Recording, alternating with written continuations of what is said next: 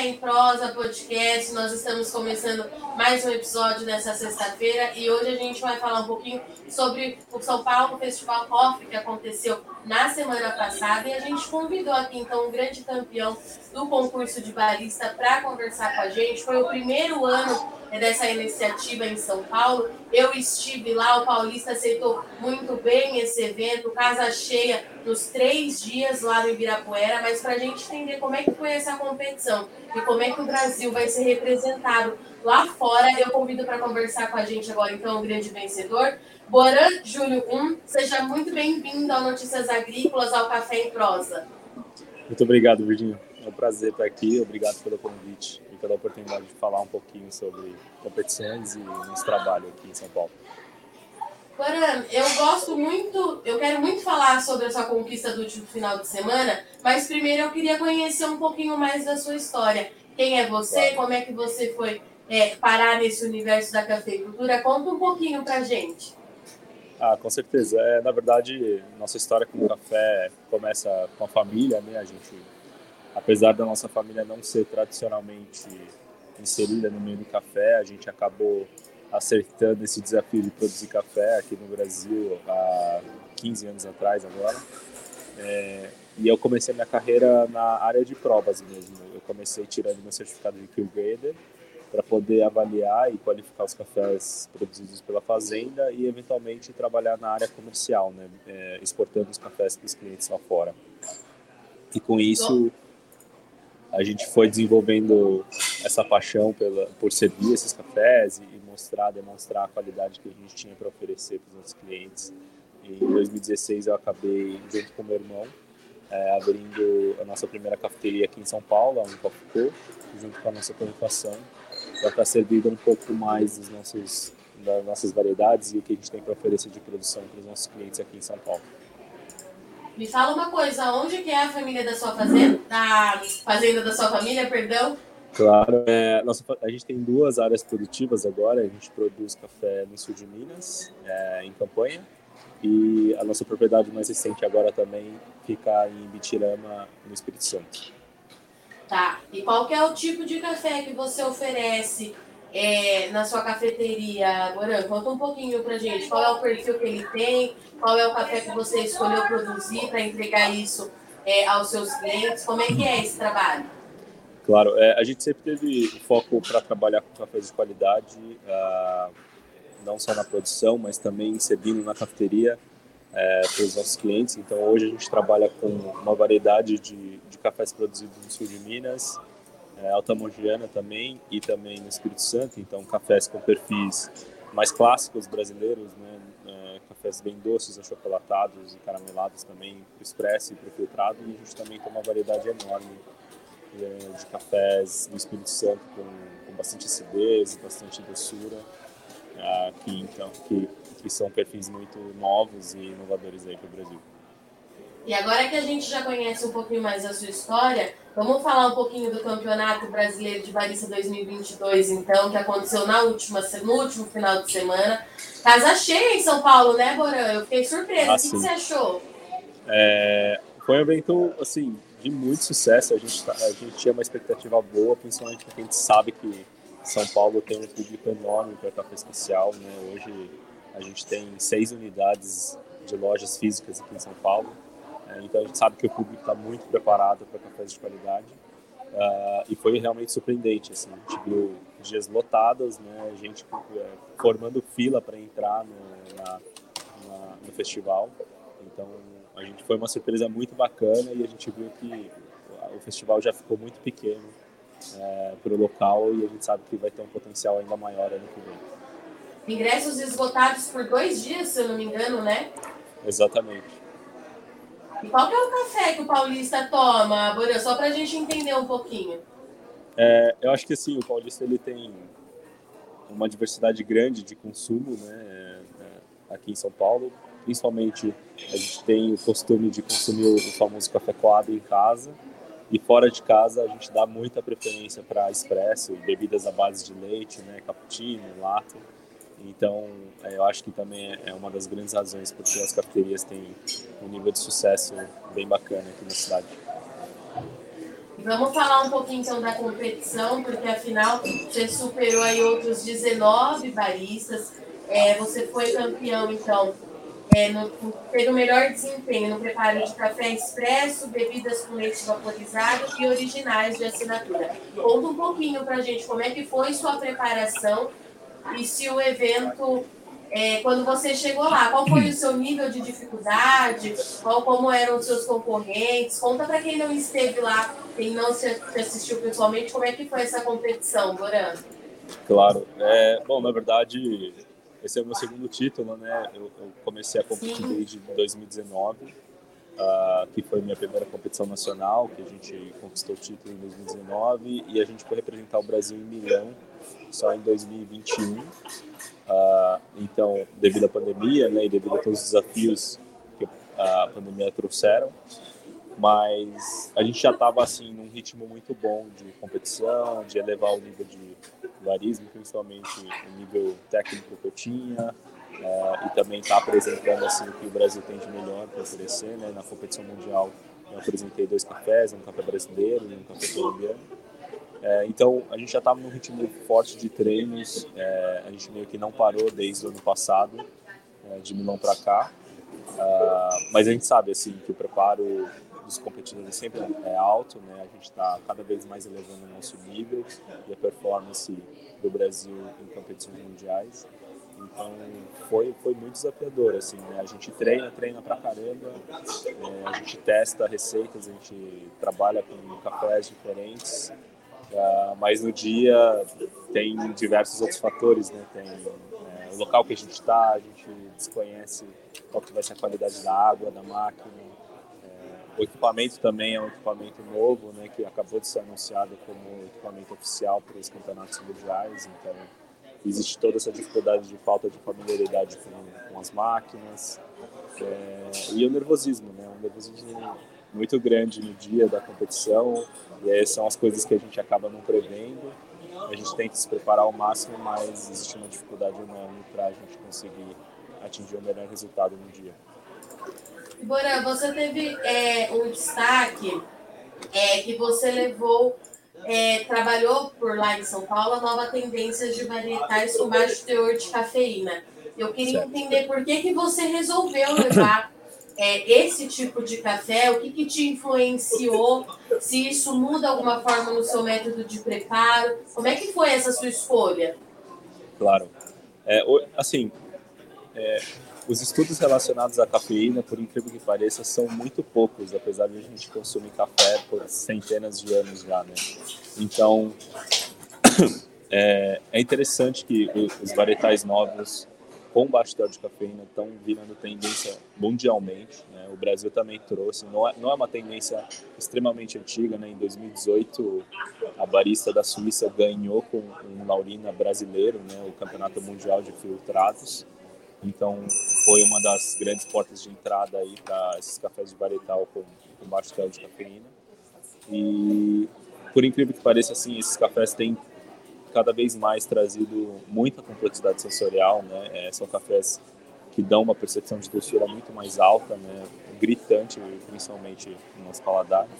É, mas sim, são cafés delicados, né? Existe um, um desafio de, de, produtividade, né? São cafés que você produz pouco, principalmente em, nas fazendas.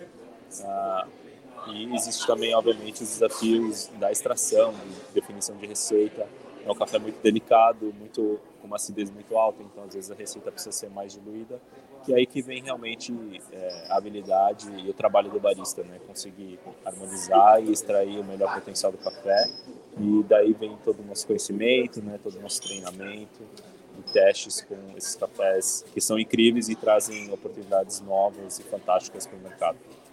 E Bora, a gente está falando é, de um tipo de café que alguns meses, é, algum, pelo menos um ano, a gente já vem falando teor de, de cafeína, mas é, quando a gente compara com um café tradicional, vamos colocar assim para quem está nos assistindo é, entender, qual é o grau de dificuldade que ele traz para o barista, um café como esse? Se a gente for comparar, dá para fazer essa comparação?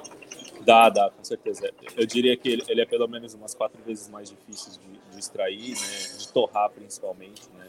Uh, esses cafés têm altíssima densidade. Uh, o Laurina, por exemplo, ele tem até um formato diferente, ele parece até meio que um, um grão de arroz. Uh, então, existem esses desafios que, que, que, trazem no dia a dia, não só para a execução e a gente trazer o maior potencial desse café, não só para a xícara, mas também para a torrefação.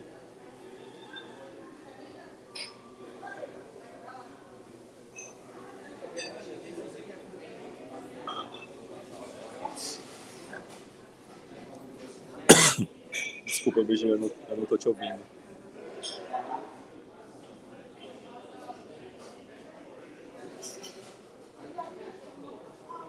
Eu som mesmo.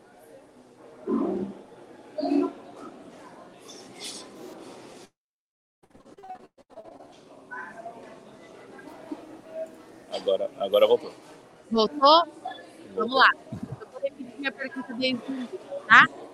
É, eu queria entender como é que você enxerga essa demanda consumidora para esse tipo de café. É um mercado que a gente precisa voltar as atenções é, para isso? A gente está tendo procura de consumo por esse tipo de café? Como é que você avalia isso?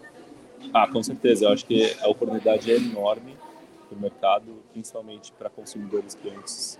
É, muita gente não consome café hoje, principalmente por aversão à cafeína, né?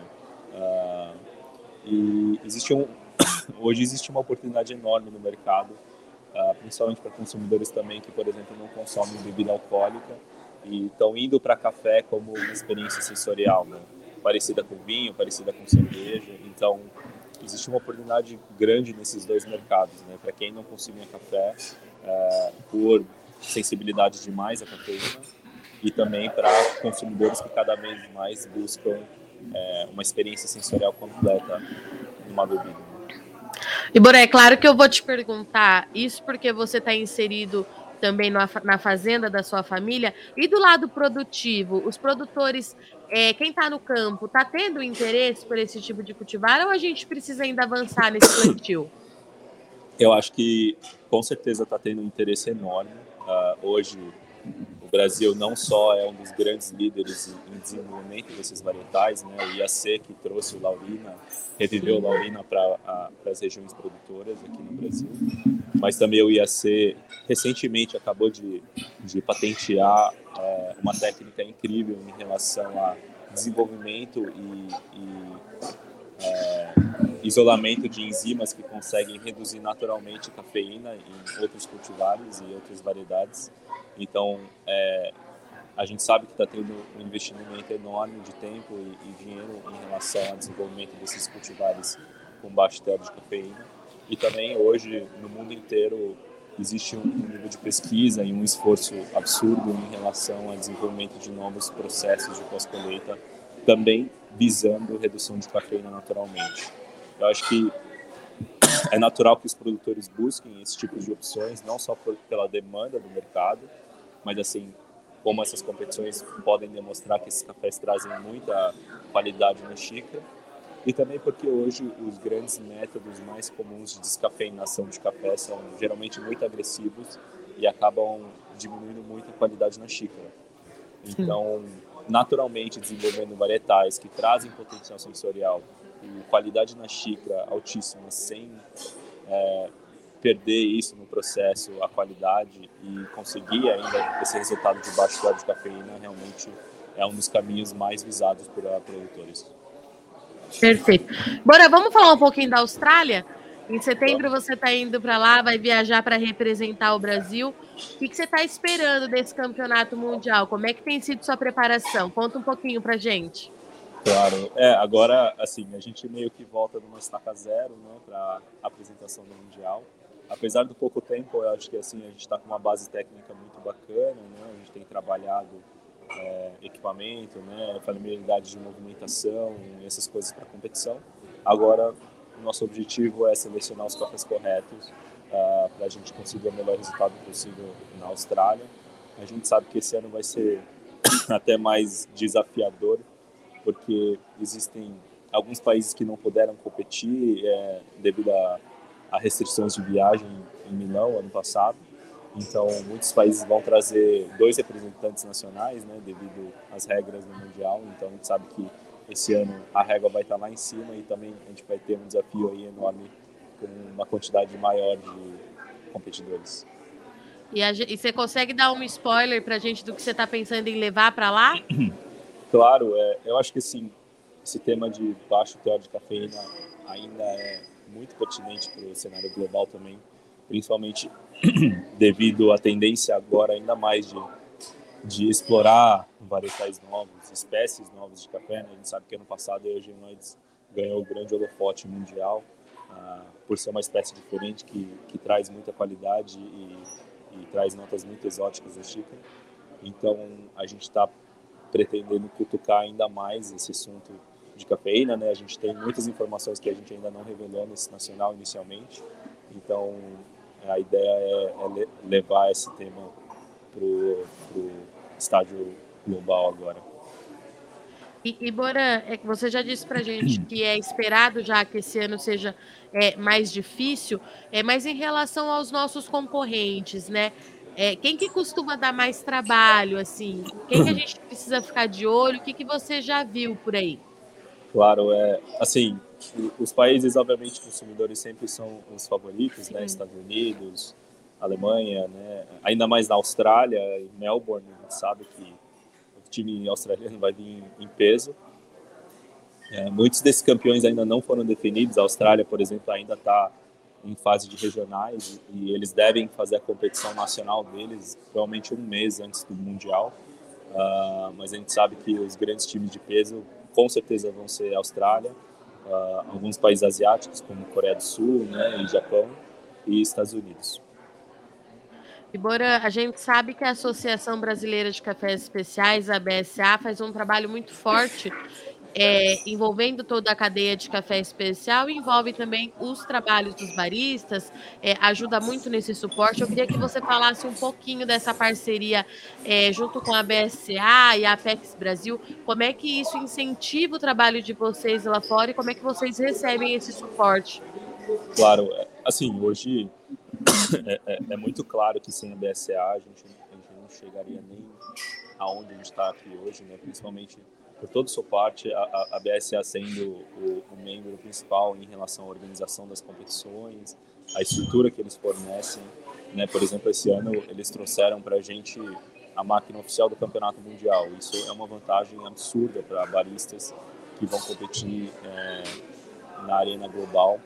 Ah, então, todo fornecimento de estrutura, investimento, né, toda a divulgação, eu acho que é muito mais do que essencial. Realmente a gente depende muito desse apoio deles, uh, que é incrível. Né? A gente realmente ficou surpreendido com toda toda a construção de estrutura que foi feita para o campeonato, nos âmbitos e nas regras globais, né? os juízes que também vêm com o incentivo da BSA para cá, para estar tá fazendo uh, a triagem do julgamento correto dos competidores uh, a nível mundial. Então a gente só tem a, a, ficar muito feliz com todo esse apoio que a BSA e a Apex providencia e obviamente a estrutura que é fornecida para a gente lá fora nas competições, né? Uh, isso realmente não tem como substituir. E Bora, para a gente encerrar, eu sempre peço para os entrevistados aqui do Café em Prosa é, deixar uma dica para quem estiver nos assistindo, nos ouvindo e quiser ser barista. Por onde que a pessoa começa? Qual que é o primeiro passo? Claro, é, eu acho que com certeza todo início de passo começa com conhecimento. É, então a gente não só a Uncoff, mas existem escolas incríveis no Brasil todo que podem estar fornecendo capacitação e conhecimento inicial para cafés especiais, para profissão de barista, certificados. Buscar esses certificados internacionais também são importantes, né? principalmente os que são sancionados pela Specialty Coffee Association. Então, é, conhecimento é tudo, é a base do nosso trabalho aqui no a base de competições. Então, para mim, é, essa é a principal dica que eu posso passar. Porã, muito obrigado pela sua disponibilidade, parabéns é, pela sua premiação, boa sorte na preparação, boa sorte lá na Austrália. Casa é sua, Café em Prosa continua de portas abertas. BSCA é um grande parceiro aqui do Notícias Agrícolas e eu te espero mais vezes para você contar como é que foi por lá. Então, quando você voltar de viagem, você volta aqui no Café em Prosa para a gente prosear mais um pouco, tá certo? Perfeito, muito obrigado, Virginia. Obrigado pelo convite. Uma... Bom final de semana, um abraço. Igualmente. Portanto, estivemos aqui com Boran Júlio 1, campeão de barista 2022 do Brasil. Ele é o bi, consagrou então aí o bicampeonato nesse ano no festival, no Festival do Café em São Paulo, que aconteceu na semana passada, primeiro ano de festival, e o paulista recebeu muito bem os cafés especiais. Foi muito interessante é, observar esse evento acontecendo, porque a gente viu é, muitos pequenos produtores fazendo a ligação direta com o consumidor final e casa cheia nos três dias do evento, ingressos esgotados. O primeiro ano teve tanto sucesso que a gente vai ter uma segunda edição em 2023. E hoje aqui no Café em Prosa, então, nós estivemos com o Baran, que contou para a gente como é que foi essa preparação e principalmente os destaques dessa é, varietal com menos teor de cafeína, né? Isso tem se destacado muito, a gente vem falando muito disso. O IAC acabou de divulgar uma notícia importante é, recentemente em relação a café com teor mais baixo de cafeína e a gente precisa prestar atenção nisso, porque, de acordo com o Baran, é um mercado que está em ascensão e vai movimentar aí a cena dos cafés especiais. Bom, eu agradeço muito sua audiência e companhia. Para você que está assistindo aqui o Café em Prosa, não se esquece que ainda está acontecendo a premiação da melhor história de um agricultor. Você precisa enviar o seu vídeo para contar a sua história, um vídeo de até dois minutos contando a história da sua família, de como é que você produz o seu café. Se você trabalha em outra área do agronegócio, você também pode participar. A gente tem uma série de premiações e mais do que isso, a gente quer conhecer quem é o produtor produtor que há 25 anos acompanha aqui o trabalho do Notícias Agrícolas. A gente sabe que o café quando eu falo principalmente café, a gente tem muita história por trás disso. Então, envia sua história para a gente. Você consegue todas as informações no Instagram, no site. A gente tem uma página especial do evento também. Fale comigo, fale com o Erickson. O Erickson não está aqui hoje, mas pode falar com o Erickson se tiver é, alguma dúvida, com qualquer um dos jornalistas com quem você tenha contato aqui do NA, que a gente está, de fato, ansioso esperando pela sua história, tá certo? Eu agradeço muito sua audiência e companhia, mas não sai daí que o NA continue. Já já a gente está de volta. Thank you.